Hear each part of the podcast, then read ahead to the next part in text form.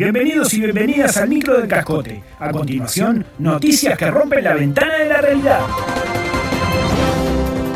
Camilo puso el aire en 16 para morirnos de frío, o para morirnos de frío, y le vinieron 14 mil pesos de luz.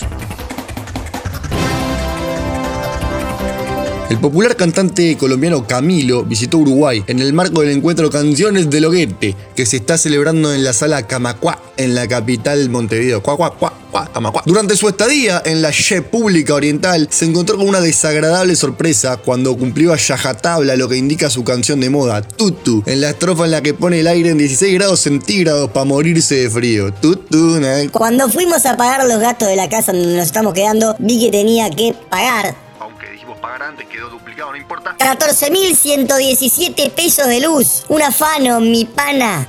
Camilo se despachó en redes sociales contra la UTE, Usina Termoeléctrica del Estado, así se llamaba, órgano estatal a cargo del suministro eléctrico justamente en el país, especialmente mediante la publicación de una foto en Instagram en la que apareció con el torso desnudo mm, y la leyenda Me robaron en Uruguay, andate bobomi. Sí, sigue con bobomi.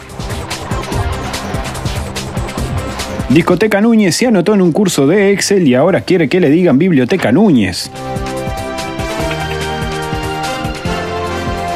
El ex jugador de los uruguayos Liverpool y Peñarol y del argentino Racing, Carlos Núñez, manifestó hoy en una nota con Radio La Hered de Buenos Aires que quiere cambiar la imagen de bichito nochero con la que es asociado permanentemente. Ahora agarré para el estudio, cuenta Núñez, que se anotó en la Academia Carlos Chango con el fin de aprobar un curso del programa de hojas de cálculo Excel. Ahora estoy propio. Quiero que me llamen biblioteca en lugar de discoteca. Suena parecido, pero termino siendo el mismo. Carlos no se detiene en la intención de desarrollar el saber. Termino Excel y me meto en un cursito de WinRAR.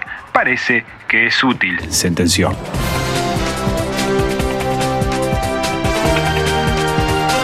Esto fue todo por hoy, todo por hoy.